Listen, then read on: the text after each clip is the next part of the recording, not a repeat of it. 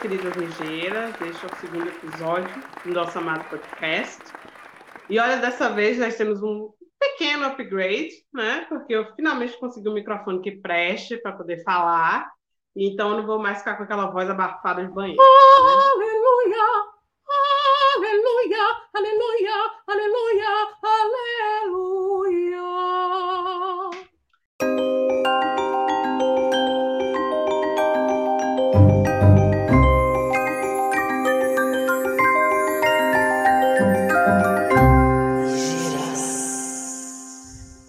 Bonde e o rastro da cobra, hoje o papo é sério. É, fevereiro mal começou e já começou puxado, né? Com a, com a porrada aí no espelho.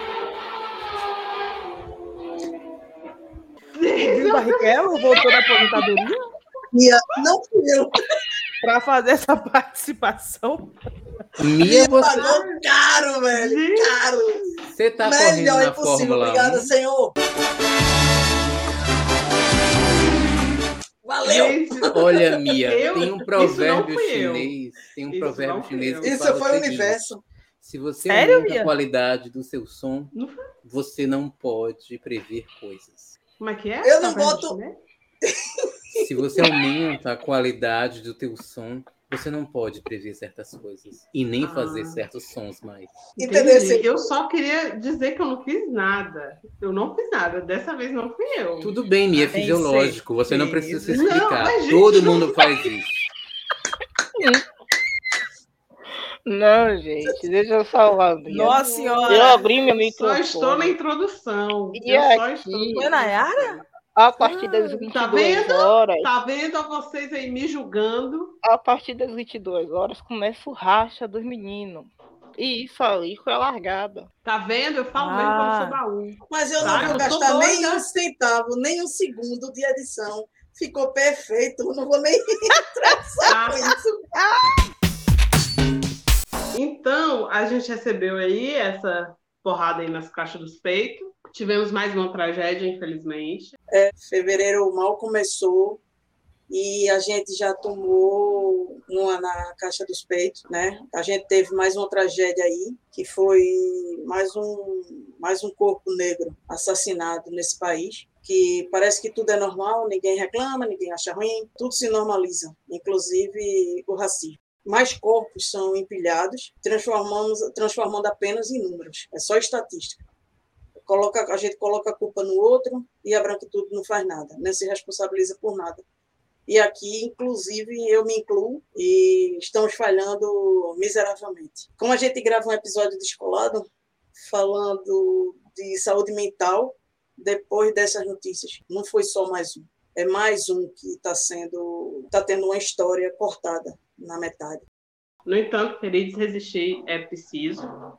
E para isso nós necessitamos de saúde mental. E um momento, porque eu sei que aqui, né, nós não temos um discurso romântico sobre nem fórmulas, né, sobre como se cuidar melhor, faça a sua parte, tudo vai ficar bem. A gente sabe, nós temos consciência de que saúde mental é uma questão social, né, é uma questão do coletivo, e nós todas, todos, deveríamos ter acesso a ela.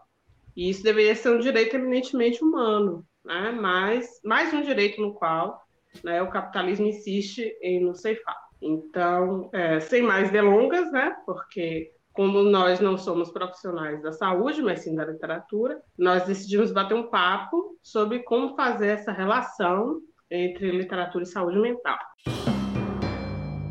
E como a literatura nos impede de perder as estribeiras ou não, né? Porque às vezes perder as estribeiras é necessário. E aí eu puxo para dedicar esse, esse episódio de hoje.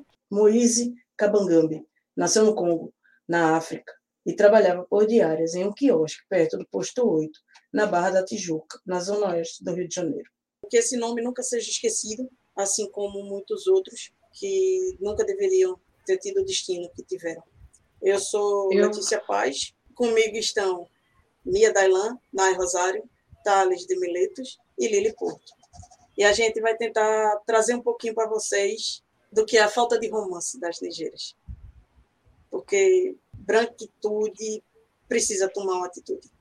Até foi bom porque rimou, né? A gente já puxa a literatura na rima, não dá mais, não dá mais para aceitar isso, aceitar calado, sem nenhum comentário. Como a mais branca de todas, eu peço desculpa em nome de, dessa raça que não faz nada por merecer o cargo que ocupa. Eu peço desculpas às minhas amigas negras e ao povo negro pelo, por tudo que tem passado. Não era para acontecer. Ninguém merece isso. É, a gente sente tudo isso no corpo, muito corporal, né? E muito mais que a gente precisa mobilizar no sentido de como é que a gente tem vivido tanto tempo dentro da barbárie. Eu acho que essa é uma pergunta e quem se sente confortável no quadro dessa barbárie? Talvez seja outra pergunta. E uma outra pergunta é: até que ponto o meu conforto não se ergue através da violência do corpo do outro? É outra pergunta. Meus caros, a gente precisa mais de discursos críticos e menos de uma empatia neoliberal comprada no final da esquina. A gente precisa de uma situação menos celebratória de resistência. A resistência cobra preço e mutila também muita gente que só está aí para resistir a gente precisa avançar muito nas pautas raciais do Brasil e a branquitude, a branquitude tem que se racializar e se implicar, porque quando a gente fala de racismo, a gente não está falando só de negros, porque não foram os negros que se racializaram, não foram os negros que é, se autodenominaram negros. A identidade branca está aí, segue aí marcando, marcando todo mundo e se fugindo de se marcar, porque é uma posição de conforto e de privilégio. Mas a gente também está aqui para reelaborar tudo isso, via literatura, via corpo, via poéticas, via resistência, né? Porque as nossas corpas dissidentes estão o tempo todo aí produzindo nos escombros desse mundo colonial outras formas de ética, de afeto, de aquilombamentos. A gente está produzindo o tempo todo sobre esses escombros coisas muito mais poderosas e que essas escrituras nem sempre vão ser do entendimento de uma leitura normativa, mas vão produzir mistérios, segredos e poderes que só as nossas corpas sabem como proceder. E aí a gente vai infectando este mundo. E eu uso infectar no sentido de que este mundo precisa ser infectado. Porque este mundo que se ergue normal, asséptico, neutro, apolítico, limpo, está chafurdado em muito sangue, em muito genocídio. E a água que se passa pano em cima deste mundo é, é jorrada de muito sangue. E a gente está aqui também para dizer como é que a gente resiste, como é que a gente se reelabora e como é que a gente vive a partir dessas zonas de precariedades. Então, por isso que a gente traz o tema saúde mental, por isso que a gente traz também as nossas corpas, para a gente produzir esse espaço de enfrentamento, mas também de entendimento e de subjetivação. A gente não é só resistência, somos identidades complexas, somos seres em deriva e a gente quer também construir um espaço como esse.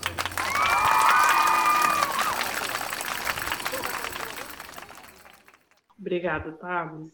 Vamos lá, fofocaiada?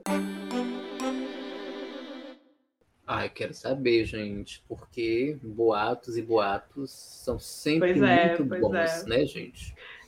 Eu quero só aproveitar um pouquinho aqui da, da fala da Thales para dizer que primeira fofoca.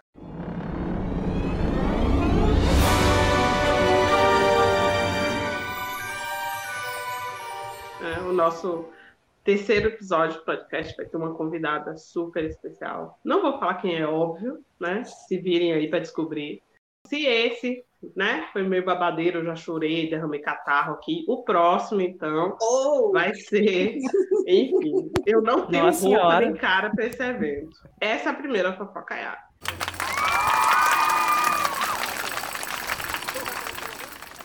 A segunda fofocaiada, o quê? A gente vai contar um pouquinho do que a gente já fez. É com Nai. Ela também é, tem uma. Nai é fofoqueira. Nai é uma exímia fofoqueira. Olha, eu não sou fofoqueira. Eu compartilho informações. É diferente. Como é que é, Nai, que ah? chama aí boca de afofô, é? Como é? Não, não é não. Eu trabalho com as news. Vou atrás de fontes Ah, seguras tá e só trago informação precisa. Dá licença. Nada de Nath, fakes, você, você então. faz psicologia, não é jornalismo, não? Eu achei que era jornalismo. É. Psicologia, mas a galera. tá Investigativo, hein? Vários. Investigativo. Conheço várias. Mas olha, eu só quero dizer que psicologia é o curso de onde se tem a maior quantidade de fofoqueiro por metro quadrado. Justamente. Entendeu? Ainda bem que o jornalismo perdeu essa. Essa... É, eu, eu Posição. acredito que psicologia ganha, assim, em relação ao número de, de fofocaiada, ganha. Ganha feio. Então, né? Ah, só que a fofocaiada, da, uma das, né, é uma fofocaiada boa.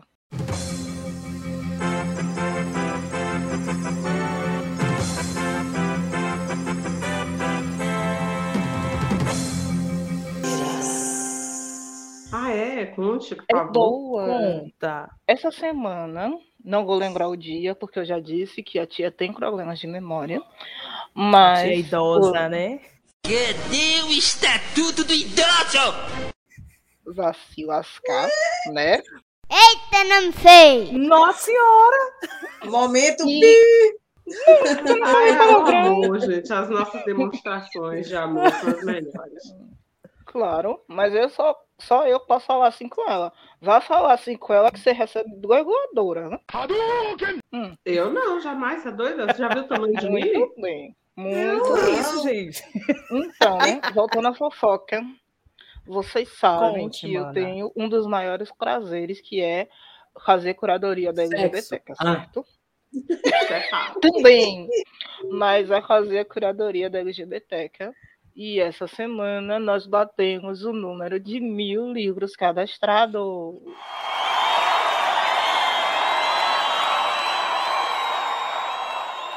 Olha. Ai, Aplausos, aplausos. E o número mil, o livro de número mil, porque eu tenho uma foto para provar, é uma antologia futurista lésbica. Uma Olha, diversidade Quer de que é escritos lésbicos. da lésbica turista.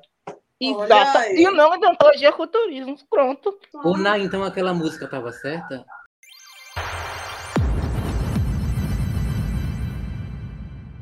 Lésbica futurista, sapatão É. convicta. Era Eu previsão. não vou deixar a inveja me abalar.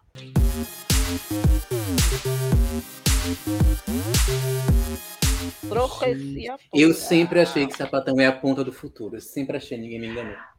Não foi você que falou esses dias que você tem certeza absoluta que a serpente do paraíso era um sapatão? Eu, eu Eu acho que a gente certeza. devia. Eu acho que a gente devia abrir até esse tema um dia aí no podcast, entendeu? É É, verdade. A passagens do bíblicas paraíso do- era dos- sapa- das era sapatão? Passagens bíblicas do sapatão. Que a serpente do paraíso era sapatão? Ixi, Foi. Pela Você lábia falou que dela. Tem certeza. Porque sapatão tem lábia, bicho. Então aquela serpente. Você acha? e, e veja bem, em quem ela passou o caô? Foi em Adão? É, foi em Eva. Não, foi em Eva. Ah, gente, a gente tinha que escolher um lado Se for né? hétero, ia passar Não em que Adão. o pô. de Adão não fosse, mas quem veio da tal Mas da ela não ia ter nenhum então. desafio para confundir Adão, gente. Aí ela falou: Ah, eu quero desafios maiores. Eu quero quero- desafio, né? É. A- Adão, se fosse Adão, bastava dizer, sai, bora. Aí ele saía, viu? Gente, quem é Adão na fila do pão? Não sei. Bom, aí até rimou, né? Quem é Adão na fila do Na pão fila do pão. boa. É, É. teve uma rima. É, na verdade, era um produtor de costela, que não dava para fazer uma costela do nada. É uma fofoca. É, esse- pois é, eu vou cobrir um evento que vai Poxa, ser o essa lançamento presencial do livro Xana com Xana, da Patrícia Lessa. Que Ai, fizemos gente, aí, né? Falando de fofocaiada, a gente A fez live com ela. né? Tá gravada lá no nosso IG. E vão assistir, viu, gente? Vão assistir, pelo amor In- de Deus. Inclusive, é, meu amigo Lucas mandou a seguinte mensagem: Menina, eu adorei que seus peitos tá aparecendo. E aí eu mandei pros amigos meus, Mas na live? aí, da live, pois é, porque eu tô com Ah, decote, assim. Não Tô vendo, mas ele que os peitos apareceu. Então, Veja. Quem mandou a mensagem foi sapatão? Não. Então não tinha nada aparecendo.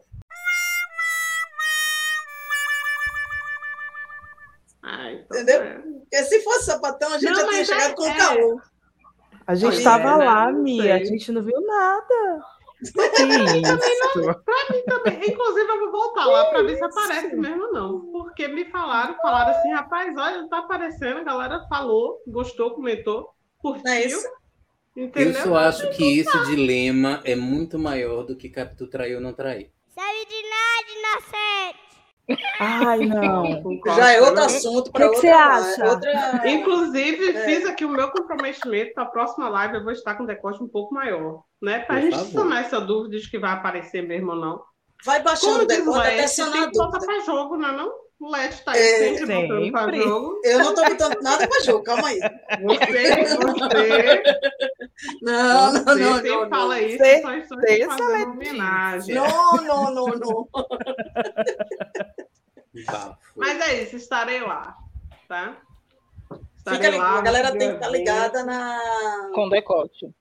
É, no decote. Claro, Não, que na ligada live, na na live. temática Na e próxima também no decote. Também. Né? Só acho que- fazendo uma parte aqui, que aquela a live de Patrícia não foi live, foi aula gratuita. Foi aula, cara. Foi Foi, aula. maravilhosa. foi aula. Vocês têm que. Inclusive, eu, eu Assistir. puxando aqui o, o Jabá, né? Eu vou falar um pouco mais disso na indicação, mas tem a live do lançamento virtual que está no YouTube, que foi fantástico também. Também.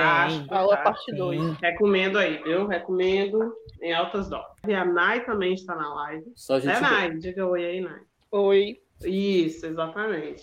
Aquela aí emoção nós- eterna de Nós nós. fizemos uma live que, na verdade, não é live, é uma aula, né? Aquilo ali foi uma aula. É, e aí eu, enfim, é, o, o futuro aí tá me dizendo que eu já fui lá, já cobri o evento com sucesso. Eu não sabia que você era profetisa.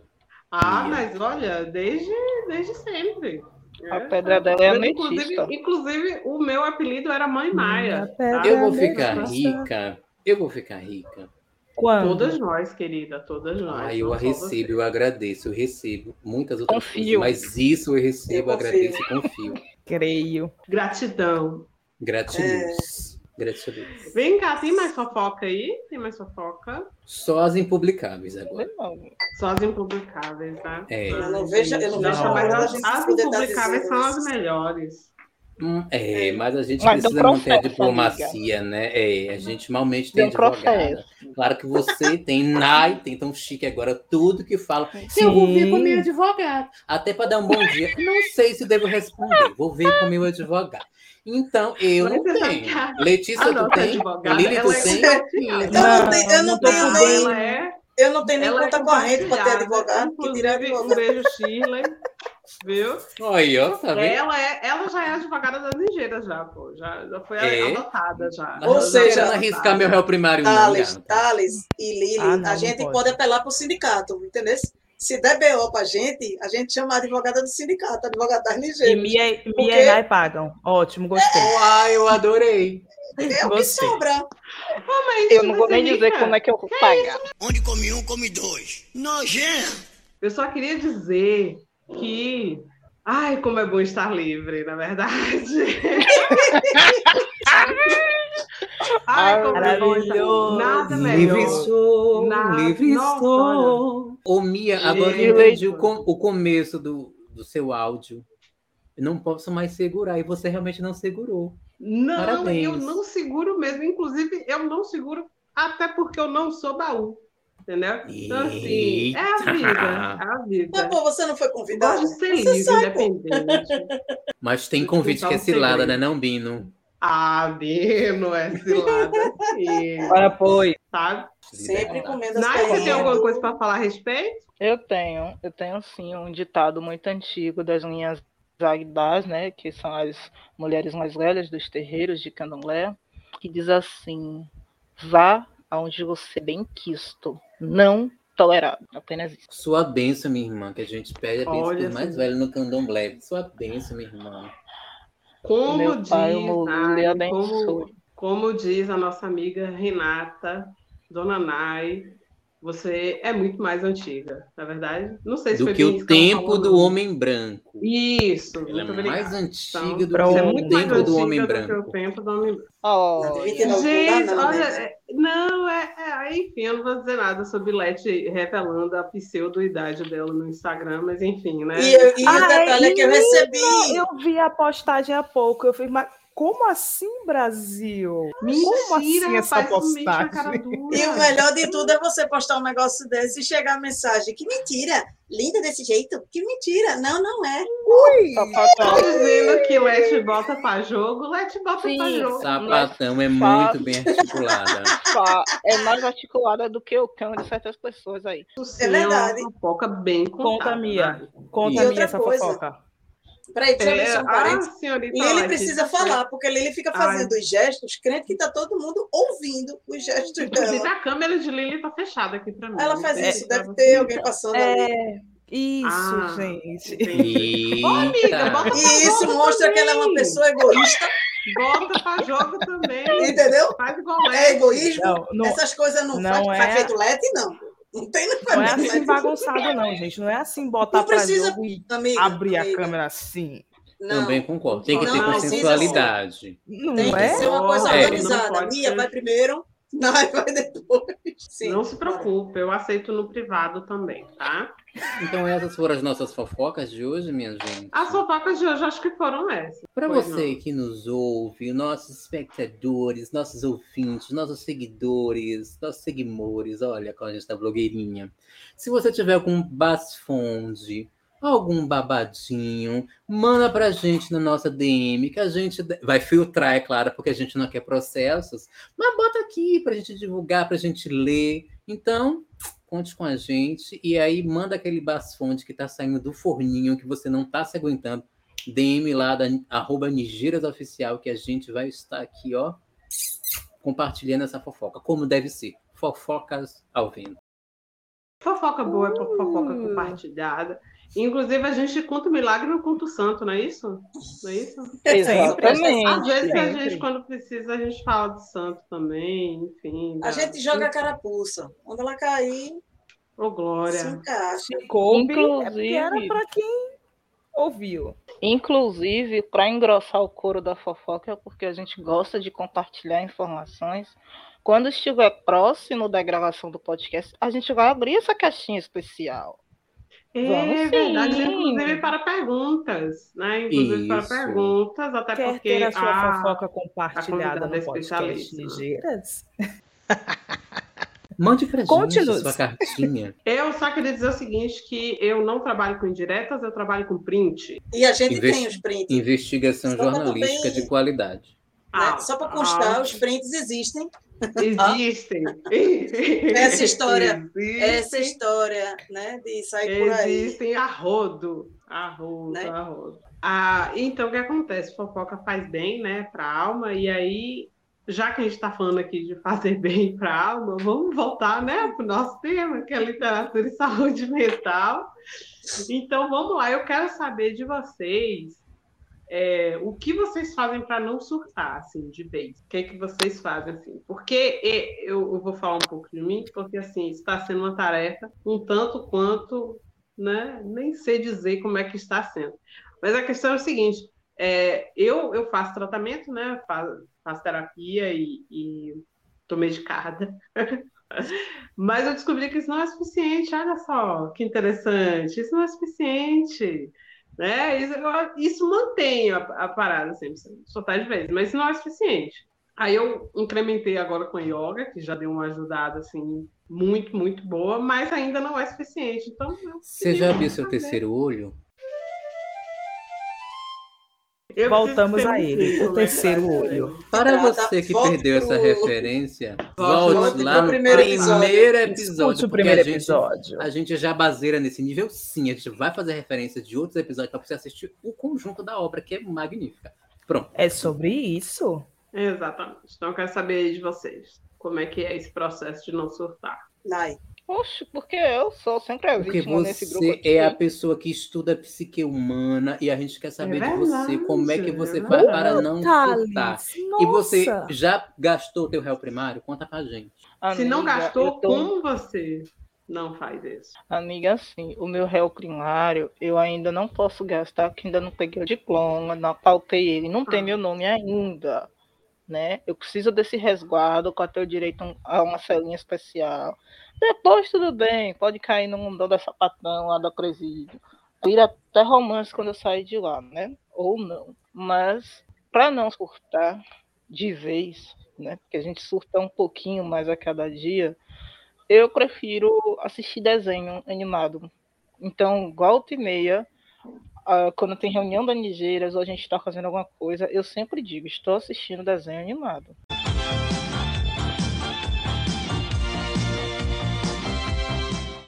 E chocolate, porque a chocolatra não pode faltar chocolate na casa, né? Mas é isso. Não leio. É muito difícil eu ler se eu estiver em um processo de, de confusão mental, ou de estaca, de cansaço. Porque eu acho que, para mim, a leitura vai atrapalhar. E também não escrevo porque não dá para produzir. Você está no meio de uma bad ou de uma força pesada. Não tem produção. As, inclusive, é, eu estava assistindo uma live, né, interagindo nessa live, e eu comentei isso com o advento da pandemia, que transformou a vida de todo mundo num grau de 180, virou de cabeça para baixo. Houve muito aquela conversa, ah, agora eu vou ter tempo para produzir, para estar em família, para não sei o quê. Tempo, tempo, tempo, tempo. E gerou uma cobrança em cima disso. Só que o fato de eu estar em casa, porque a pandemia me impossibilitou de trabalhar, de estudar, de socializar de uma maneira geral, não quer dizer que eu estou bem, que eu tenho efetivamente aquele tempo e que eu consigo produzir dentro daquele tempo. Se eu fazer um recorte do público LGBT que morava sozinho, ou que morava em república, que tinha seu trabalho e de repente teve a vida completamente desarranjada, teve que voltar para casa dos pais. O que é que essa pessoa fez em produção literária? Porque se os pais forem, entre muitas aspas, legais, beleza. Mas a gente sabe que não é assim. Como é que um escritor LGBT que está passando por essas condições vai ter saúde mental? Vai conseguir produzir? Ele não vai. E pelo amor de Deus, parem de cobrar os escritores, sejam LGBT ou não essa positividade tóxica, esse negócio de ai, eu estou em casa, eu estou produzindo. Parem de assistir, nada contra, mas pelo amor de Deus, parem de assistir coach. Essa psicologia positiva não é para todo mundo. O que funciona para Mia não funciona para mim. O que funciona para mim não funciona para Thales. Cada um tem o seu tempo, cada um tem o seu processo. E é preciso respeitar isso. Então, eu, enquanto me vejo, quando me vejo no meio de um um boom de sentimentos ou de angústias ou de preocupações, eu jogo tudo para cima e vou focar naquilo que eu sei que vai me ajudar a me equilibrar. Que no meu caso é chocolate e desenho animado. Apenas isso.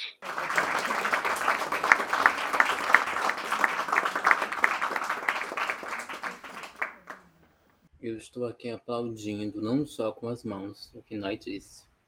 É de uma sabedoria ancestral impressionante, gente. E não é só na fala, é nos textos também. Então, vamos lá também conhecer essa Nai, essa sabedoria tão visceral, que é aquela sabedoria que dá uns tapas na tua cara. Não é aquela sabedoria, ah, oh, meu Deus, essa é uma sabedoria para te ensinar. Não, às vezes rola uma voadora, rola uns três tapas na cara, mas é a sabedoria que eu gosto na Nai, que ela mora aqui no meu coração. E outras partes do corpo também, porque eu estou descentralizando essas funções Obrigado. De nada. Só para corroborar, né, com essa sua fala do sabedoria com tapa na cara, uma tia minha, uma saudosa tia, que também era uma águida, né, que era uma das senhoras mais velhas do terreiro, ela sempre dizia assim: a gente não ensina passando a mão na cabeça. A gente só passa a mão na cabeça depois que a gente dá o tapa. Se a pessoa não recebe o tapa, ela não aprende. E aí você segue esse ensinamento à risca, né? Os seus textos, pelo menos, está bem claro. É, vamos lá, quem é a próxima aí que quer compartilhar um pouco? Fiquei sabendo que Lili tá assim, ansiosíssima. Ansiosíssima. Vai lá, Lili. Uhum. Caiu no meu colo, então? Eu fui a sorteada da vez? Foi, a gente puxou aqui um monte de papelzinho, caiu teu nome agora. Entendeu? De 100 papelzinhos com nomes diferentes, caiu teu nome. É, de 100 papeizinhos, aí tinha Lili em um e nos outros 99 nada escrito. Entendi.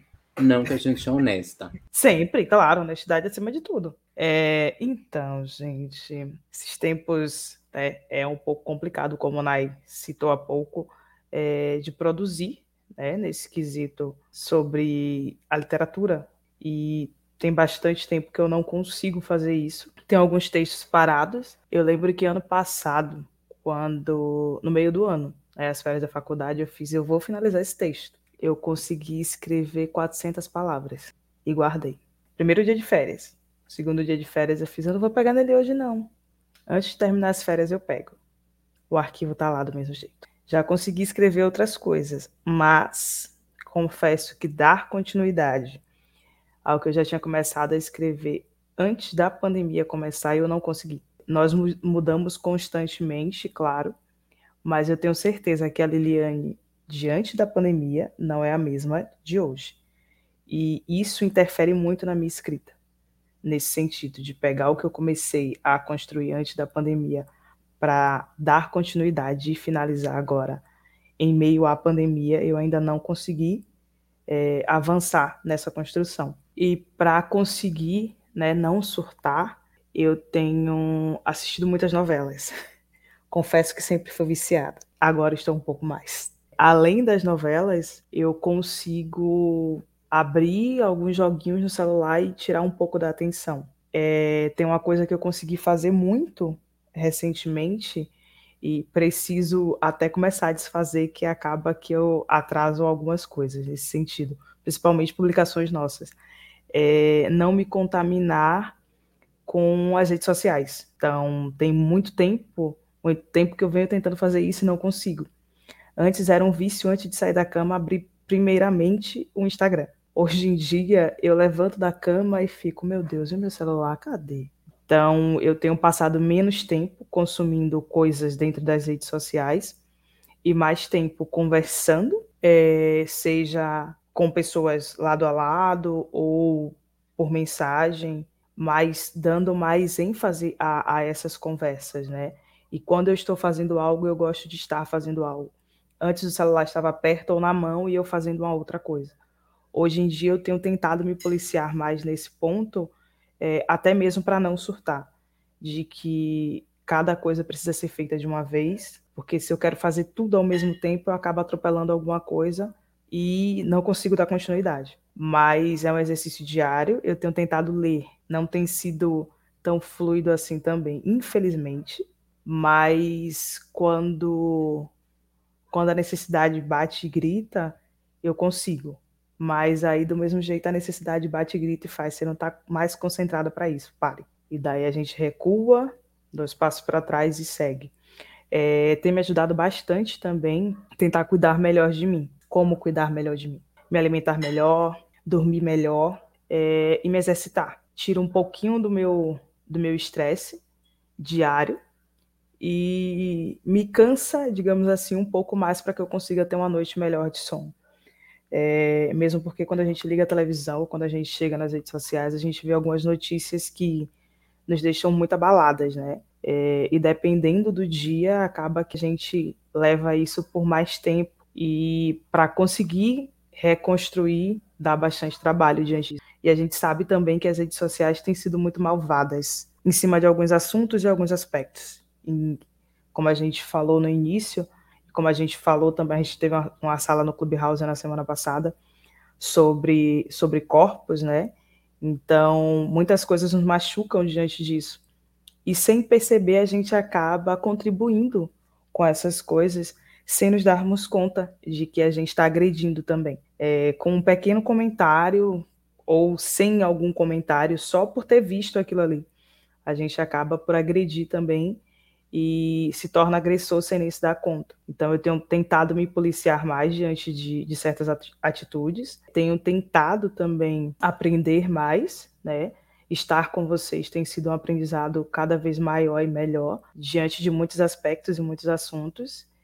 E a gente vai fazendo aí, né? Um, vivendo um dia de cada vez e levando, seguindo e pedindo a Deus para que cada dia seja melhor. Não melhor que o outro, mas que a gente consiga levantar e terminar o dia bem. Nem sempre dá, mas a gente consegue. Tamo aqui, tamo junto.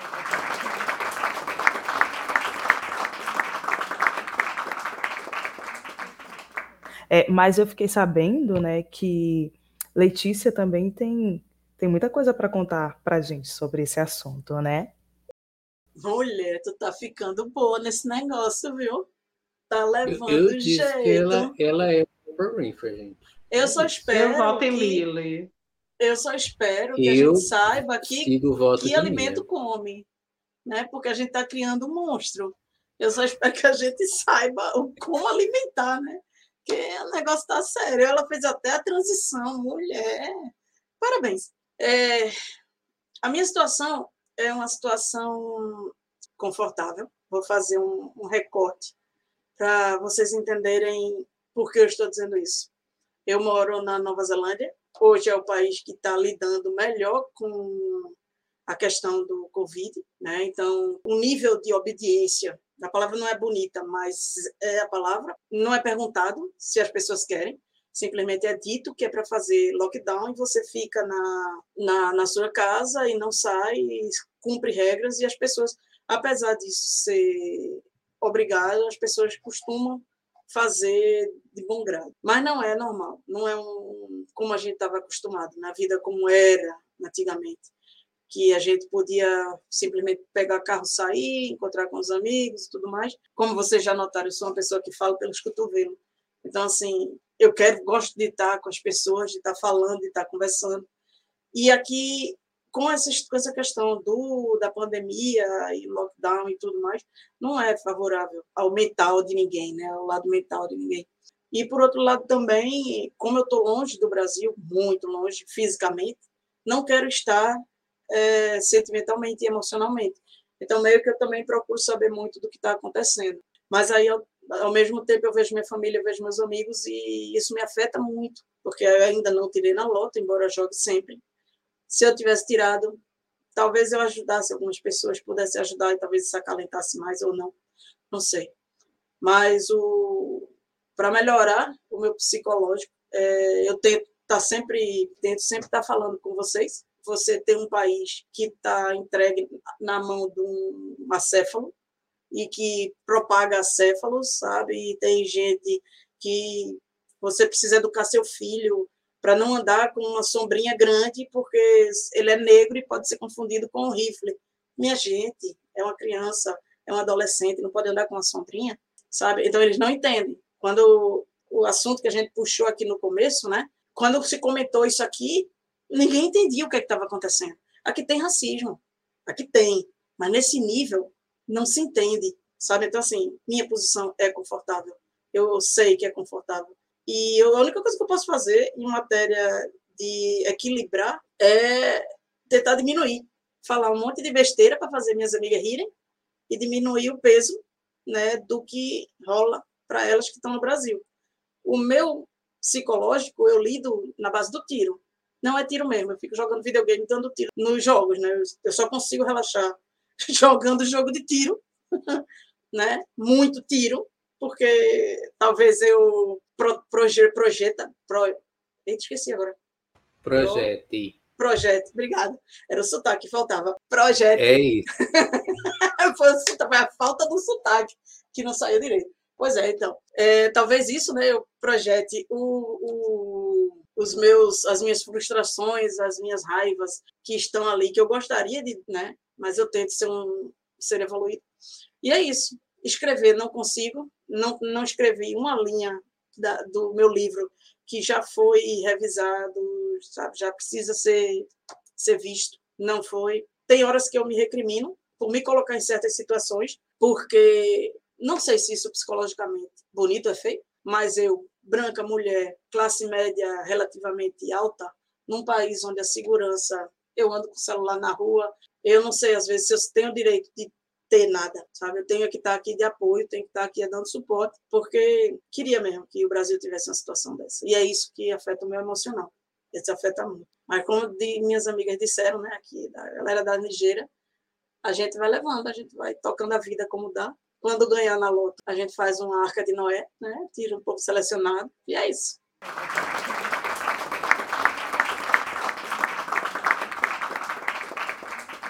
Puxando a bola da vez agora, nossa mascote, nossa diva, é contigo, Thales. Isso é mascote da onde, gente? Que eu perdi É, isso, pelo amor de É, Deus. nossa mascotinha. É, Dá vontade de apertar.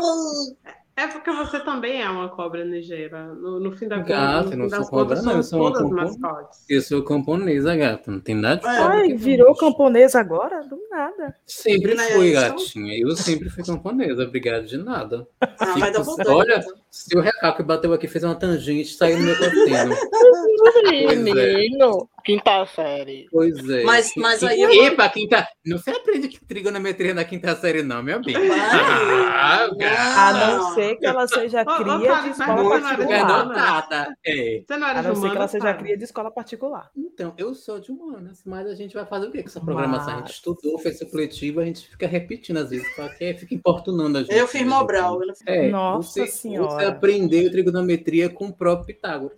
Que nem era da, trigonometria, que eu esqueci agora. Você, você aprendeu o teorema com o próprio Tales de Milito. O teorema de Tales. O Entendeu? teorema de Pitágoras eu ajudei ele a escrever, Sim. minha amiga. Foi. Minha amiga. É sobre É, isso, É, né? mas voltando aqui, que a gente é pessoa séria, a gente tenta ser, gente, é isso. Mas também não tenta, não. Não tá tentando não ser séria, não, também, porque não tem levado a nada, né? Todo mundo doido. Como diria tio Freud, se tu tá no diabo da civilização, tu já é, meu bem, já tá fudido. Não vou botar em mim meios termos. Viver dentro da civilização já é um adoecimento. Não tem para onde escapar isso, porque a própria estrutura civilizatória é barril, gente. É muito barril, né? E aí, pensando nesses meus processos de saúde mental, literatura, escrita, né? Eu estou vivendo um. Eu já falei para as meninas que eu estou assistindo uma série chamada Qualificação da Tese, né? Que é uma série assim de seis temporadas, né? E tem uma outra temporada que é um spin-off que se chama Defesa da Tese. Mas estou vivendo essa temporada qual- chamada Qualificação, mas bem antes, né? Eu vivi alguns processos assim interessantes, ser bem irônica, né? É, sim, eu sou doutoranda, pode não parecer, mas eu sou, tá, gente? Nas horas vagas eu E eu, eu nessa pandemia eu enfrentei justamente, estou enfrentando um bloqueio monumental, né? Em relação, porque eu tenho que produzir, não é uma opção não escrever, não é opção não ler. Eu tenho que estar nesse espaço de produção, né? E aí, an antes, né? Olha como a pessoa era muito legalzona com ela mesma. Na graduação, no mestrado, eu, segui o esquema de. Ah, menina, tem que entregar prazo. Vai para debaixo do tapete essa, essa desgraceira toda e bora entregar, bora cumprir o prazo. Funcionava, e aí eu tava, tava achando que estava ótimo esse modelo, né? Chegou, chegou, chegou num ponto do doutorado. Chegou num ponto do doutorado que aí já o tapete já estava tão cheio que falei, gente, não tem mais espaço. E aí o meu corpo, pá, explodiu assim, de uma maneira que eu quase surtei. E falei, não vai dar mais para seguir esse, esse, esse método, essa metodologia do vai para debaixo do tapete, que o tapete já, já tinha virado também, já tinha ido para o inferno. E foi aí que eu fui parar para analisar todo esse rolê né, do, de, de escrita, de onde vem a escrita, que representava eu nesse espaço de produção de conhecimento acadêmico, quais eram os pesos e os fantasmas que isso me trazia e me trouxe, quais eram as violências que eu estava somatizando e como elas estavam aparecendo. E eu fui me desacelerar um pouco nesse sentido, de olhar assim para mim mesma enquanto corpo não situada na cisgeneridade, e o quanto disso tudo eu estava ali tremulando o tempo todo na pele e eu estava varrendo para debaixo do tapete, né? E a escrita vem do corpo, né? A gente acha que numa cisão bem epistêmica ocidental, que é essa divisão fundamental entre episteme e empiria, né? Não tem. Escrita vem do corpo, palavra vem do corpo, e o corpo é palavra, palavra é corpo. E a gente sente isso, porque nós somos seres corporais, a escrita vem desse lugar, né? E a partir do momento que eu travei, que meu corpo também travou, para falar: olha, bicha, pare com isso. Não vai dar para continuar sendo assim. E aí é que entra essa virada que a gente dá, né? Porque a gente passa o tempo todo se, se negligenciando enquanto sujeito psíquico, biopsicossocial, e muito motivado pelo discurso do é frescura, né? Que os nossos pais tiveram, eles foram criados nisso, como Mia começa, né? Ah, essa coisa de saúde mental é privilégio ainda. No nosso Brasil é privilégio. É caro pra caralho você manter terapia, você ir numa consulta psiquiátrica. No SUS você tem uma relação de espera que às vezes, né, tu tá muito fodido e aí você precisa de uma certa urgência. Claro que isso não vai se resolver muito, mas o start é, é muito importante. E então eu, eu, eu, eu reparei em como é, é, privilégio né, esse espaço da saúde mental. Como é privilégio a gente tratar dessa dimensão que está o tempo todo aí implicado na gente e está o tempo todo aí pulsando, mostrando fantasmas e sintomas, e a gente não para e não dá conta, né?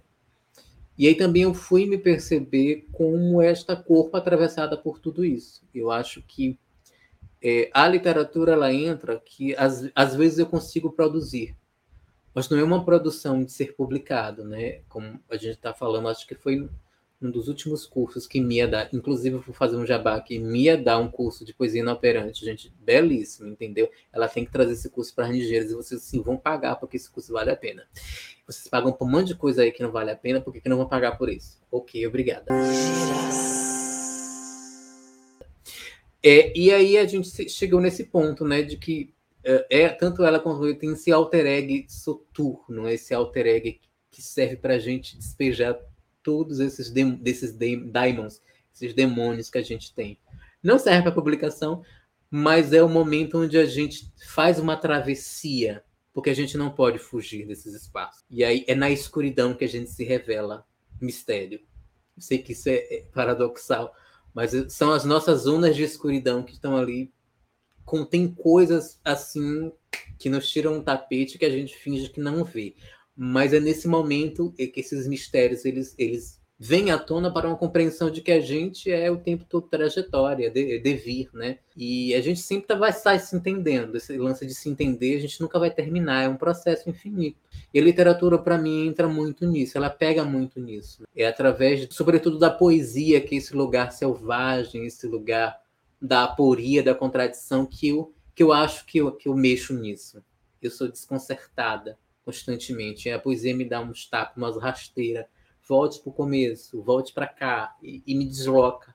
E é na poesia que eu enfrento algumas coisas muito pesadas do meu passado, das minhas trajetórias. Eu acho que, que ela que ela me salva e me desgraça. É um fármaco. A literatura e a poesia para mim é um fármaco. A questão lá do veneno. O veneno ele é a cura, mas também ele é aquele aspecto que mina também a saúde e essa aporia. Então, eu estou basicamente movida por isso, né? Entender os meus processos, e como a Nai disse, a gente precisa entender os nossos processos, não se comparar com as outras pessoas e se lançar nessa aventura que é se descobrir, se perdoar, não se culpabilizar e estar aberta à experiência que você pode ter de várias outras pessoas que estão dentro aí de tu, entendeu? E é isso, eu tenho enfrentado isso dessa forma aí com vocês, porque cada uma, cada uma corpa de vocês é uma escritura e cada uma toca e afeta a outra. Isso também vai compondo o que a gente chama dessa identidade.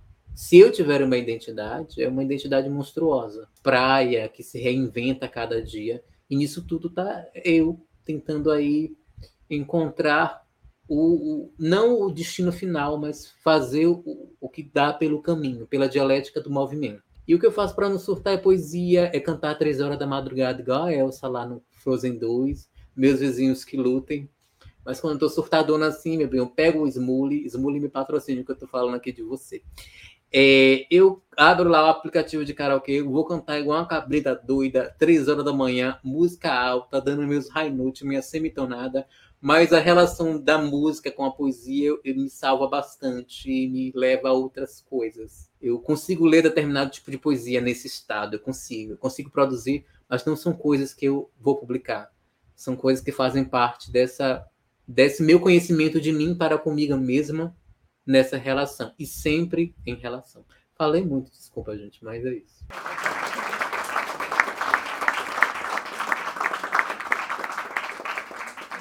Arrasou, e agora devolvo a você, Mia, que você falou um pouco. A gente quer ouvir mais tu, que não vem, não. Tu a rainha da inoporosidade, não venha fugindo pela tangente, não, viu? Porque aqui é trigonometria, não é trigonometria. Ai, pai, a inoperosidade, na verdade, ela é a minha desculpa para tudo, né? Para a vida, para tudo. Você fez isso errado. Não, eu fui inoperante. Você que não entendeu. Mas é, eu, eu fiz um pouco essa provocação no início, porque eu queria muito escutar né, o que vocês, que uh, além de minhas amigas e cobrinhas ligeiras, também são escritoras, é, eu, o que que vocês né, podiam me falar, tinham para me falar? Falar para gente, né, não só para mim, sobre a questão da saúde mental e da literatura. É, para quem não sabe, apesar né, de não estar tá pisando o pé aí na faculdade desde a pandemia, mas eu pesquiso, meu tema principal de pesquisa é literatura e saúde mental, mais especificamente poesia e saúde mental. Eu tento uh, achar uma forma de como uh, a poesia pode ajudar a gente nesse processo. Já que já foi falado, a questão da saúde mental é, ela ainda não é um processo democratizado na nossa civilização. Então, uh, ao menos a questão da poesia, para quem é letrado, né, para quem que isso aí já por si só saber escrever, saber ler já é um corte na nossa sociedade né? Porque a gente tem uma parcela muito grande aí, é, falando especificamente do Brasil, de pessoas que são analfabetas ou que são analfabetas funcionais, elas também precisam de saúde mental. É, então, eu não quero tornar esse discurso aqui da, da poesia, da literatura e saúde mental uma coisa elitista. Tá? A gente é, tenta incluir ao máximo. Mas eu também quero deixar claro que a questão da, da poesia ela não é simplesmente palavra, né? ela não é simplesmente uma coisa escrita. Escrita é uma tecnologia muito antiga, mas é uma tecnologia. A oralidade em si só é poesia, é poesia pura. Tá? O rap é poesia. A, a, todas essas cantigas, né? Nike é muito boa e nos apresenta sempre essas cantigas que são passadas de gerações a gerações e a pessoa não precisa ser escolarizada para poder saber dessa poesia, né? Então, de certa forma, eu me sinto confortável em falar de que a poesia ela é democrática nesse sentido, tá? E a, em relação a estudos científicos que se tem, uh, nós sabemos que a, a, poesia ela trabalha uma parte muito específica do nosso cérebro, que é a parte relacionada à afetividade, emoções. Então, diferente de outros gêneros textuais, é, quando você lê ou escreve poesia, você literalmente, diretamente trabalha com suas emoções, querendo ou não, tá? Isso por si só já é um tipo de fármaco, né? Como, como o Thales falou, já é um tipo de tratamento. Então, escrever e ler poesia faz bem. Faz bem e te ajuda a construir um pouco mais de saúde mental. E aí eu coloco não só poesia, tá? A gente está falando como, como arte de forma geral, tá? Uma provocação mesmo porque a poesia é como. E aí eu peço uma licença poética aqui, como eu costumo falar, é uma mofa besta fera viva. É, ela está sempre, sempre é, fugindo, um bicho fugindo que nunca vai ser capturado. Então, é, é, justamente por ela ter essa capacidade né, de nunca ser definida, ela alcança lugares que talvez outras coisas ou outras potências não consigam alcançar. E eu defendo, defendo muito a poesia, todos os tipos possíveis de poesia para qualquer pessoa, porque é, ela consegue, ela consegue, gente, atingir lugares que nada mais consegue. É impressionante. É, em relação a mim, a minha pessoinha mesmo, eu acho que literalmente poesia como mantém viva. Tá? É, eu só consigo ler poesia quando eu estou bem mal. E não é qualquer poesia, são poesias que me arrastam assim para um local para um local de desconforto. Isso é muito estranho, né? Porque se você já está meio mal, você já está meio desconfortável, de repente você é, lê uma coisa que te mexe ainda mais, que te bagunça ainda mais. Eu não estou falando de desconforto no sentido de uh, sei lá, de algo violento, ou violento no, no mau sentido. Eu falo de desconforto no sentido de, de falta de sentido. E eu gosto muito disso. Eu gosto quando as coisas não fazem sentido. Eu gosto quando eu não entendo. Isso é, é, é provocativo para mim. Então, eu, quando eu realmente estou mal, eu só consigo ler poesia. E escrever é um processo, como o Thales falou, é algo que não é publicável, porque ele nem sequer é, é possível de ser lido, entende? Então, É, esse tipo de escrita, para mim, é escrita puramente terapêutica. Eu não tenho intenção nenhuma de mostrar isso para ninguém. Isso é um fluxo livre aí do meu inconsciente e por aí vai. É, mas me faz muito bem. E o que eu acho mais importante, e talvez que na minha vida é a função principal da poesia e por aí literatura, é a possibilidade de falar sem dizer. É, é o, o, dizer sem ser dito é a grande chance que eu tenho é, de falar mil palavras sem que nenhuma delas faça nenhum sentido. Isso é magia pura para mim. É, é onde eu me coloco. É literalmente onde eu me coloco. Eu acho que poesia é um grande feitiço. Eu já fui enfeitiçada há muito tempo atrás. E cada vez mais eu consigo enfeitiçar mais pessoas. Então, eu me sinto muito bem. É isso. É, eu acho que a função do não lugar da literatura tá? é sempre uma, uma, uma função provocativa. Né? É sempre uma coisa de cutucar mesmo. Em nenhum momento a, a, a literatura é colocada para ser algo no qual você uh, vai se apoiar e dizer achei o meu lugar. Ela vem ali e diz que não existe lugar, não existe sujeito, não existe identidade, não existe nada disso. Você que lute, né? Você que lute.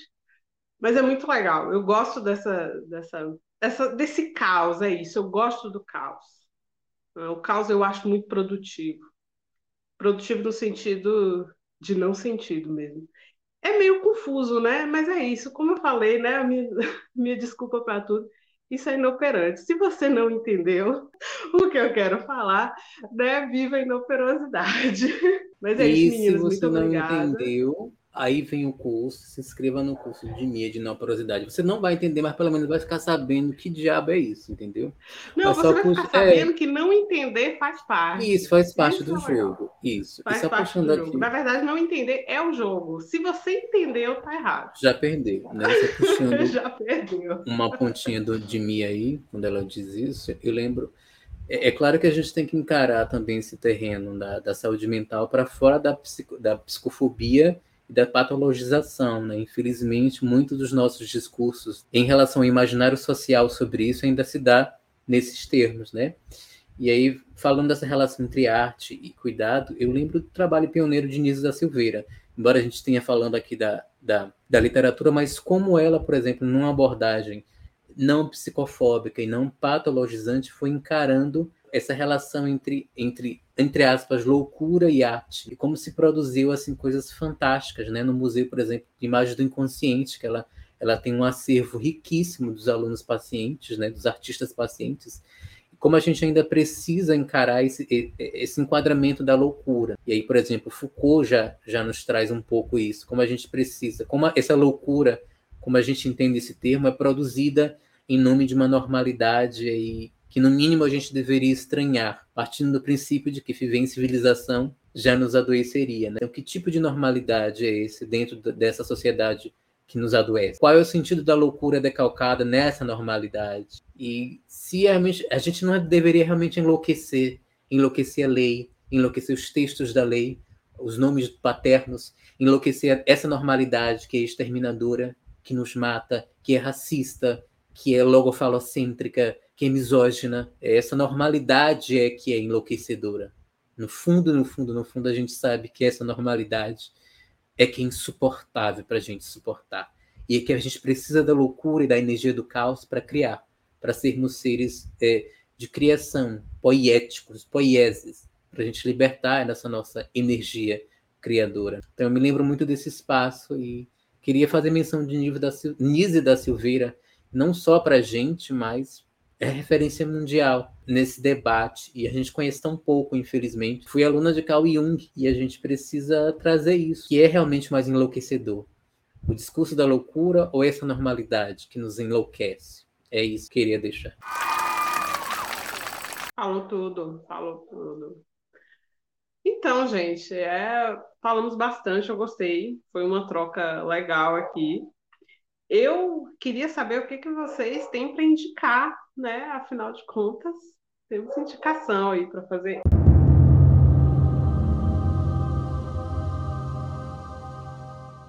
Eu vou falar primeiro, para lavar já dá. Tá? Eu quero indicar o livro Xana com Xana, da Patrícia Lessa. Tá? Fizemos aí uma live com ela. Uh, o livro é, na verdade, sobre o boletim Xana com Xana, que era um boletim que circulava durante a ditadura militar, e ela faz um estudo é, muito, muito conciso. Né? Esse, inclusive, esse livro foi a tese de doutorado dela. Ela pegou essa tese de doutorado dela e transformou nesse livro sobre esse boletim Xana com Xana que circulou aí durante a ditadura militar. Na verdade, esse boletim né, existiu, mudou de nome, tudo, mas enfim, esse período mesmo aí de um momento de ultra repressão e como essas mulheres conseguiram circular isso e assim de forma muito abrangente, né? Se tratando de que o Brasil é um país continental e na época que ainda não existia internet. Então é muito interessante. Eu ainda não terminei de ler o livro. É muito interessante. E eu gosto, eu gostei muito também da forma como ela escreve, tá? Eu não não sentia se tratando, né? Por ser uma tese de doutorado, não tem aquele teu academicista, né? Logofóbico. Então, eu gostei muito e indico. E a próxima eu vou citar, tá? Vou dar nomes. Nai. Eu já tinha até pegado as minhas indicações aqui, porque eu sabia que ela ia botar meu nome para jogo, né? Meu nome e outras coisas também. Por que, Bom, que ela gosta de botar que... seu nome na reta, hein, Nai? Não sei. Depois ela diga isso aí. Já que a gente está na onda de teses doutoradas, eu vou citar, eu vou deixar indicado aqui é, da espontaneidade à diversidade, o reconhecimento do eu na comunidade LGBT, que é da Marcela Gressani, que foi a tese dela, ela transformou em livro. Ela é psicóloga e psicodramatista, né? E é uma coisa muito interessante. Esse livro eu ganhei e eu li literalmente numa sentada, porque ele é fino, é um livro relativamente fino, mas ele conta é, de umas pesquisas que ela fez e que ela também usou a abordagem do psicodrama com alguns voluntários, né, que são da classe LGBT, da comunidade LGBT, para entendimento do eu deles, como eles se entendiam no mundo e como eles entendiam a sociedade e o mundo a partir do olhar de vista deles. Eu gostei bastante, então eu vou indicar. Não é à toa que é da área da saúde mental. Engraçado que quando eu peguei esse livro para indicar, eu tinha esquecido o tema da, do, da gravação de hoje. E foi o primeiro livro que eu vi. Tudo a ver, né? O universo conspirando ao favor.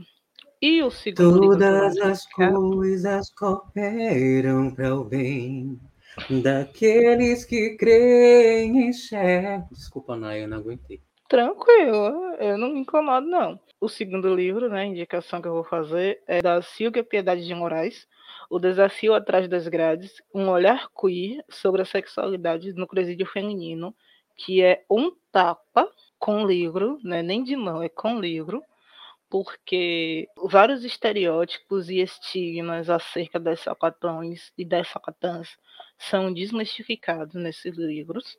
Óbvio que alguns são confirmados, mas a grande maioria é desmistificada. Inclusive, é, ela fala sobre essa questão do gozo, do orgasmo feminino, que muitas é, presas que foram colocadas de certa forma lá com seus ex-companheiros, ex sim, porque a partir do momento que a mulher é presa por culpa de um macho escroto, eles simplesmente as abandonam e vão em busca de outra trouxa. Falei, e não corte isso, por favor. É, não e elas cortarei, descobriram... até porque isso é comprovado. Não cortarei. Fontes seguras. Muito obrigada. E elas conhecem o orgasmo feminino, elas conhecem a sensação de ser é, amada, de ser acariciada, de ter a sensação de proteção que aquele companheiro que deveria fazer isso por elas não faz. É um recorte muito interessante que também foi baseado numa pesquisa que ela fez no presídio feminino, e eu acho muito, muito válido mesmo. E eu vou fazer uma terceira indicação, que é pesada, ela é um pouco pesada, mas eu acho que nesse período que nós estamos vivendo, sobretudo dos acontecimentos mais recentes, né? Eu acho que é muito válido. Se chama Holocausto Brasileiro, de Daniel Arbex. Tem livro e tem o documentário. Ele é pesado, sim, mas ele é necessário também. Que é para as pessoas verem o que a dita normalidade é capaz de fazer com outros inocentes. A que nível o ser humano chega para sobressair em cima do outro, para fugir de humilhações, entre muitas aspas, de vergonhas, o que o ser humano é capaz de fazer com seu semelhante. E eu não digo vizinho, maridos, esposas, filhos. Holocausto Brasileiro, Daniel Arbeck. Eu Como vou diria jogar a Isa, bola pra sua Lívia. indicação. Pesadão, pesadão, dão. É, vai lá, dona Lívia. Eu tô sentindo uma certa é, filhinha de chamada, né? Tô, tô te sacando, hein, Mia? Tô te Eu, eu tô sacando. seguindo, eu tô seguindo a ordem anterior, tá? Foi feita essa Ah, ordem, então eu tô só seguindo, seguindo o bonde. É, é o ponto. O ponto tá, tá dizendo para ela quem é que ela chama. Ah, certo, ok. É a produção. Então, É, então eu vim, vim para cá, né, com, com algumas indicações e acabei mudando no meio do caminho. Eu sou uma pessoa um Viva a pouco, inoperosidade, né? é, um pouco diferente, né? Então eu estava aqui, né, enquanto vocês falavam das indicações de vocês, eu tentava mentalmente passar os olhos, né? Veja só essa ideia. Passar os olhos mentalmente nos livros que eu deixei na casa de manhã. E enquanto Nai principalmente falava, né? Eu lembrei de Presos que Menstruam, da Nana Queiroz. Foi um livro que eu li há alguns anos, mas me lembrou de como nós mulheres ainda sofremos muito é, em todos os lugares. É, eu não estou aqui para julgar as situações de, de mulheres que estão em presídios, muito pelo contrário, e mas é, é muito complicado né, a forma que elas são tratadas lá dentro, sem o, o, o mínimo de condição nesse sentido de que é ter acesso a absorventes, que foi algo que foi pauta há pouco tempo, né, do, dentro de, do Congresso, da Câmara de Deputados, para se votar, para que nós, mulheres, tivéssemos acessos a, acesso a isso dentro das escolas. E nós sabemos o que aconteceu e não ficamos felizes com o que aconteceu. Então eu trago esse livro, é um livro muito bom e que é, é narrado, né, o que acontece dentro dos presídios e não são verdades tão tão longe de nós, já que nós tivemos esse veto aí diante de algo que era era tão necessário e se faz tão necessário para a população feminina. E lembrei também de um livro que eu gosto muito, é, De Frente com a Verdade, da Mônica de Castro. Ele é, é citado por, por um espírito, né, psicografado. Nele é, é narrado o amor entre duas mulheres, né, é, pessoas que se descobriram em algum momento da vida, né, apaixonadas, e que terminam. Diante disso, uma delas se vê numa enrascada, digamos assim. Como eu vou dar sequência à minha vida se eu tive um romance lésbico em algum momento? Isso não pode, isso não é certo. E nós estamos aqui para mostrar outras outras vertentes disso. Então é algo algo que me veio na mente agora e achei interessante também citar. É, e eu trouxe para cá, né? Deixei aqui ainda é, este livro da de Jamila. A gente tem muito ainda e agora com Big Brother de novo, né, nova temporada, de é preto ou é negro, né? A gente precisa sanar as nossas dúvidas e nada melhor do que a gente começar a ler, não só o branco, não só o, o preto ou o negro não retinto, ou o preto ou o negro retinto. Né? Todos nós tem, temos dúvidas e temos muitas obras que podem tirar essas dúvidas, ao invés da gente chegar em alguém e bater no ombro. Oh, e aí? É negro ou é preto? Não, chama de Lili, é o meu nome. Então a gente precisa ir atrás dessas respostas que são muito benéficas para nós. São dúvidas que precisam ser sanadas de forma que não venha ferir ninguém. Então, se você abre um livro, se você faz uma pesquisa na internet, se você assiste um documentário como Nai citou, é, a gente vai aprendendo. E esse conhecimento não nos é tirado. E outra outra coisa que eu trouxe para cá também foi um filme que eu assisti ontem muito rapidamente. É, deixa eu pegar o nome do filme para eu não dizer o nome errado. é, ele está na Netflix e se eu não me engano, O nome dele é Indecente. É... O nome é Indecente ou esse nome é. O nome do filme, o título ah. do filme é Indecente. Eu não posso assistir porque eu sou evangélica. Mas não tem, não tem nada assim que não possa ser, ser visto. Mas o nome do filme é Indecente, mulher. então, ele é uma mistura de, de suspense com mistério. Tem toda essa ficção por trás que para mim, né, o suspense de vez em quando me dá uma, um, umas ideias assim de, hum, acho que isso daria certo, hein? E a minha mente fica trabalhando. Hum, aquele dali é suspeito. Tá tremendo, ó, tá falando gaguejando. Hum, suspeito. Adoro isso. Adoro isso. Então, essas são as minhas indicações, né? Agora eu vou passar a bola para Letícia, né? Já seguindo a, a, dando nossa sequência e tirando a voz de Mia, meu Deus, me perdoe, Mia. Muito bem, muito bem, Lili, muito bem. Arrasou. Então é isso, Leti. Conte pra gente o que você nos trouxe hoje. Bom, meu povo, hoje eu vou ser mais econômica, né? Eu vou reduzir as minhas indicações. Minha primeira indicação vai para é, Umbandas, uma história do Brasil. Ele é bastante recente, tá? É agora, saiu agora em 21. E o que eu achei interessante é porque, através da Umbanda, o, o autor, né, Luiz Antônio Simas, ele conta a história do Brasil. Ele puxa a história do Brasil, porque ele é historiador, junta com a, a história da Umbanda e de como ela cresceu, se originou e toda a sequência aqui. Então, foi um livro que eu comprei, já estou devorando ele, maravilhoso, né? indico, indico muito. E também não comprei, eu comprei o digital e estou comprando o físico, porque se eu não tiver o físico, eu morro. E aí vai aí minha irmã querida e amada está recebendo todos os livros lá para mandar para cá para Nova Zelândia, porque eu sou dessas. Todos os meus livros vão para lá e depois eu leio tudo junto. Então, é essa a minha, a minha indicação de livro, é o Luiz Antônio Simas. E eu quero fazer uma indicação agora diferente de tudo que já foi indicado aqui. Não é filme, não é livro, é pessoa. Eu sei que essa pessoa está em evidência, está no momento, mas para quem não fazia parte do contexto e desse ambiente, né, do, do local, e que está fora né, do Brasil e dos assuntos menos chocantes, digamos assim, há quase cinco anos, a minha indicação é de pessoa. Eu estou apaixonada por Linda Quebrada, sabe? Eu acho ela divina.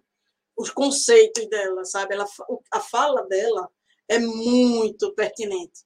É muito pertinente. Eu não estou fazendo aqui, não estou dizendo que a, a, a minha informação aqui, a minha opinião vai fazer mais ou menos dela, não. Mas quem tiver oportunidade, conheça, sabe? Pesquise, leia e escute Linda Quebrada, porque fora as músicas, tem a questão do posicionamento dela. Eu achei mas eu achei muito, muito show, muito show. Então eu indico, a minha indicação hoje, todos os meus holofotes hoje estão voltados para ela, eu acompanho ela fielmente, fielmente assim, sabe? E percebam que eu digo várias vezes ela, porque eu gosto de chamar ela de ela, eu me sinto, eu tenho prazer em chamar ela de ela. Nunca vi isso. Eu tenho prazer em chamar ela de ela, porque é ela, e eu gosto, é das minhas. Então, é essa, são essas minhas duas indicações, fui bastante econômica, inclusive no, no nas palavras, que eu estou sendo bastante hoje. E aí, jogo de volta para você, Mia. E eu estou com a bola e jogo de volta para a Dona Thales, com a sua indicação, por favor, né? E eu espero que essa bola se dê em termos de vôlei e handball, porque eu não jogava futsal, gente, por favor né? Pegando esta bola aí que me, me deram, não sei porquê, né? Porque não sou goleira, eu sou atacante, tá, querida? Eu só ataco, taco, taco e em quem quiser, inclusive. But a minha, as minhas referências for, vão ser muitas, não serão duas só, porque eu não sou obrigada a nada, obrigada de nada. Eu ia trazer só quatro. Amiga, mas... que eu sou hum. pobrezinha, amiga. Não diga isso, não. O problema é ser. Como Lili me trouxe a, a, Nana, e eu tenho um carinho muito especial, né? Por esse, porque a Nana também tá nesse livro, junto com a Luísa Marilac, chamada Eu Travesti. E é uma obra muito, muito, muito, muito necessária. Então, essa dobradinha da Nana com a Marilac Tá aí, gente, vale super a pena. Eu Travesti, entendeu? É um livro muito necessário, muito forte, muito corporal, né? Eu tô assim muito impactada com esses, essa corpa, né? Essas corpas que estão aí em jogo. E aqui seguindo são as indicações que vêm a seguir são de poetas pretas. A primeira delas é Odailta Alves, né? Numa obra que eu tenho Clamor Negro. A Odailta tem outras obras, eu acho que a recente dela, Pretos Prazeres, né? E é uma poeta assim incrível, fortíssima. Ao ler a poesia dela, eu vejo que é isso, né? Poesia, corpo, atravessamentos. Cada vez mais lendo essas mulheres, eu tenho entendido esse outro lugar da poesia, né? Então acho importante. Então, a, primeiro a Odaíta Alves, Clamor Negro, vão conhecer também o trabalho dela, tá, gente? é incrível, uma artista independente e tudo mais. Então, assim, vamos aí, né? Fortalecer o rolê das manas. Uma outra, outras duas indicações que eu tenho é da minha conterrânea, do litoral sul da Bahia, minha porra, chamada Rita Santana, que é formidável. Eu sou muito cadelinha dela mesmo. E esse daqui se chama Alforrias, esse livro, né? É, a capa é belíssima, tem a Frida Kahlo, gente. Deslumbrante. Vocês não estão vendo, mas pesquisa aí que vocês vão ver. Ou imagina, né? Então, esse livro dela é incrível. Ela traz, assim, essa questão do recorte das mulheridades, uh, da, da escrita, do corpo, de como isso está poderosamente inscrito, reescrito e, e, e, reparodizado, né? E tem também o outro que se chama Cortesanias também, que é da Rita Santana. Então, essa dobradinha que eu sou fã da Rita mesmo, não tô nem aí. É isso, ninguém vai tirar isso de mim. E a última indicação, gente, que é o meu mais recente, é Tudo Nela de Se Amar, da Luciene Nascimento. Bicho, eu terminei esse livro numa sensação de. Primeiro, eu tava numa poça imensa de lágrimas, mas foi bom, né? E depois eu fiquei em uma posição de encantamento. Né? Todas essas poetas pretas, gente, me trazem isso e tem feito eu buscar um outro nível entre estética, ética e poética, para além da classificação do tio Aristóteles. Gata, superem isso. Já, Aristóteles já passou e a gente precisa começar a olhar outros padrões, outros paradigmas, tá bom? E eu tô falando isso para vocês, dinossauros da academia que não gostam de mim, eu também não gosto de vocês. Beijo! Isso, eu quero só lembrar aqui que os links, né, para tudo que a gente indicou, barra falou, barra jogou aqui para jogo, é, vai estar tá nas legendas, tá? Os links de tudo aí, para não ficar só, já que a gente está indicando, vamos indicar bonitinho, né? Vamos indicar com o link para clicar.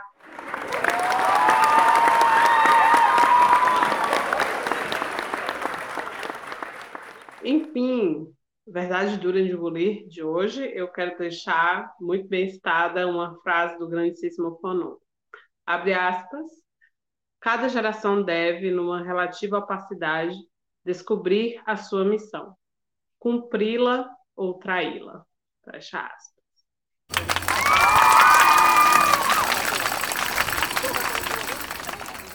Salve Fanon, salve, salve. Salve. Falando nele, né, no Francis Fanon, eu quero deixar uh, recomendado aqui, que eu não recomendei antes, mas eu estou recomendando agora, que é o livro Peles Negras, Máscaras Brancas, do François Fanon, que é um clássico e é, deve ser lido. Ele precisa ser lido, principalmente pela branquitude. É isso. Arrasou, maravilhosa! Bem. Vamos agora para o encerramento. Tá? Eu quero encerrar com um samba, um samba, uma letra de um samba, mas eu quero que a gente coloque um pouco aí do samba no ritmo, para não ficar tão é, sem ritmo a coisa, vamos botar assim. Por favor, DJ, sobe o som. Palmares, balaios, malês, alfaiates, fugas, guerrilhas, combates, mão na cara, dedo em riste. Pagodes, fundos de quintal, candomblé, jongos, blocos, afoxés, assim também se resiste. Negritude resplandecente, consciente a se reconstruir. O nosso nome é resistência. Olha o nosso povo aí. O nosso nome é resistência.